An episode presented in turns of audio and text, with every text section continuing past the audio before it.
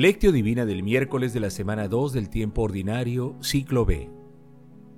Entonces mirándolos con ira, apenado por la dureza de su corazón, dijo al hombre, Extiende la mano.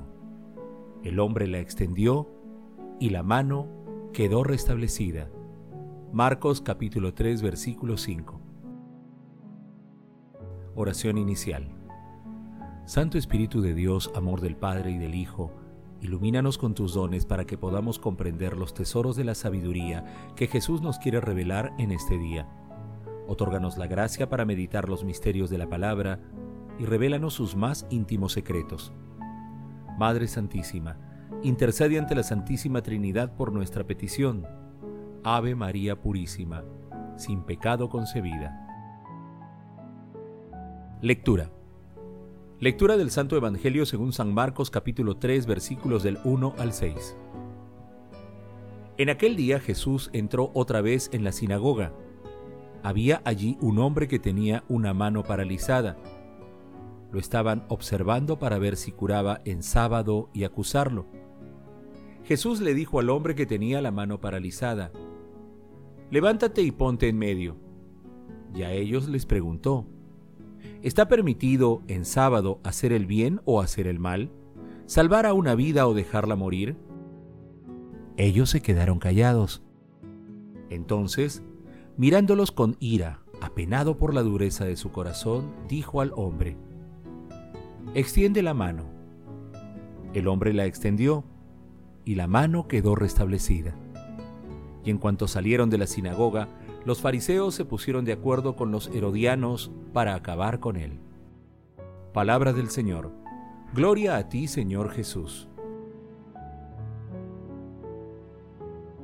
El pasaje evangélico de hoy narra el quinto conflicto entre Jesús y las autoridades religiosas de la época, que trata sobre curación en sábado. La lectura se encuentra también en el capítulo 12 de Mateo, versículos 9 al 14, y en el capítulo 6 de Lucas, versículos 6 al 11. Ayer los fariseos acusaron a Jesús de infringir el descanso del sábado ante la necesidad de alimento. Hoy buscan motivos para denunciar a Jesús por curar en sábado. Mientras tanto, Jesús sitúa el centro de gravedad de la polémica en la vida humana, en las necesidades de salud física, mental y espiritual de las personas vulnerables, quienes son ahora el centro de la acción divina. Deja en claro que la opción por la vida, la salud y por los pobres es impostergable y se debe asumir aún con el riesgo de perder la propia vida. Hay que recordar que los fariseos eran seguidores de la ley mosaica que tenía 39 normas y 613 mandatos derivados de ella, con un esquema así de riguroso era casi imposible practicar el amor y la misericordia de Dios desatendiendo las necesidades humanas. Ante un sábado legalista, nuestro Señor Jesucristo propone un nuevo sábado en el que se antepone el amor de Dios y al prójimo sobre todas las cosas.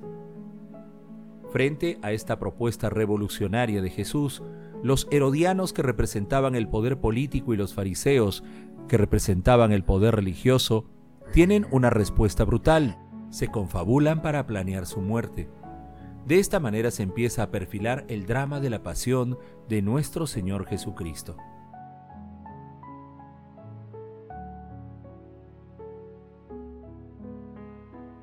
Meditación Queridos hermanos, ¿Cuál es el mensaje que Jesús nos transmite el día de hoy a través de su palabra? Cuando Jesús planteó el mandamiento del amor, quedó muy claro que cuando nos amamos unos a otros, amamos a Dios. Jesús dice en San Lucas, capítulo 10, versículo 27, Amarás al Señor tu Dios con todo tu corazón y con toda tu alma y con todas tus fuerzas y con todo tu ser, y al prójimo como a ti mismo. En el pasaje de hoy, nuestro Señor Jesucristo nos da una muestra de su infinito amor. No puede participar en la liturgia de la sinagoga sin hacer algo por un hombre que sufre. Se conmueve ante el dolor ajeno, ante la desesperanza de un ser humano y coloca la vida en el centro de la acción religiosa. nuestro Señor Jesucristo nos invita día a día a convertir sus enseñanzas en acción bondadosa a través de nuestras familias, comunidades, trabajos y como ciudadanos globales. Ante las ideologías que promueven la muerte, debemos asumir el desafío de la defensa de la vida, de extremo a extremo y de nuestra fe. Recordemos la expresión que nuestro Señor Jesucristo dirige al hombre de la mano paralizada. Extiende la mano es una expresión que la dirige también a nosotros para que seamos curados y extendamos nuestra mano para obrar siempre el bien. Hermanos, meditando la lectura de hoy respondamos, ¿defendemos la vida aún en circunstancias hostiles? ¿Extendemos nuestras manos para asistir a las personas con mayores necesidades espirituales y materiales? En situaciones polémicas nos preguntamos siempre qué hay que hacer, el bien o el mal. Hermanos, que las respuestas a estas preguntas nos ayuden a hacer realidad el amor y la misericordia de Dios, defendiendo la vida, conmoviéndonos ante el sufrimiento ajeno y ayudando a las personas más necesitadas. Jesús nos ama.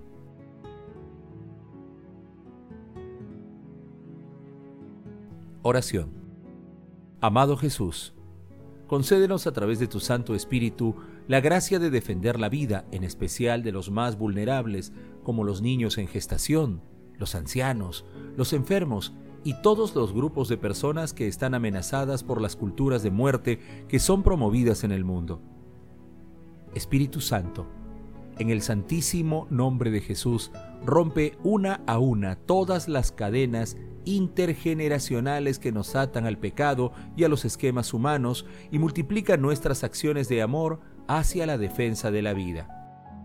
Amado Jesús, concede a los difuntos de todo tiempo y lugar tu misericordioso amor para que lleguen al banquete celestial y no dejes que las almas de las personas moribundas se extravíen para que lleguen a tu reino.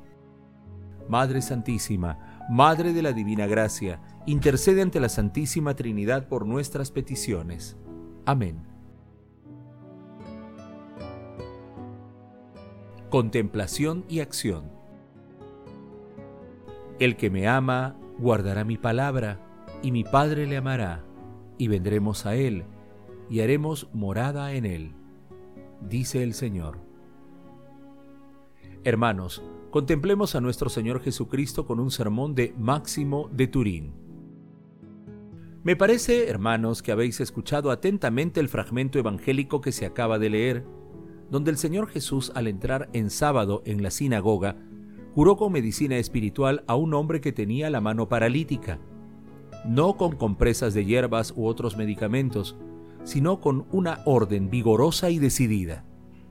Pero veamos qué representa esta mano paralítica, puesto que el Salvador no viene a tratar la causa de un solo hombre, a curar la enfermedad de una sola persona, sino a sanar los males de todo el género humano.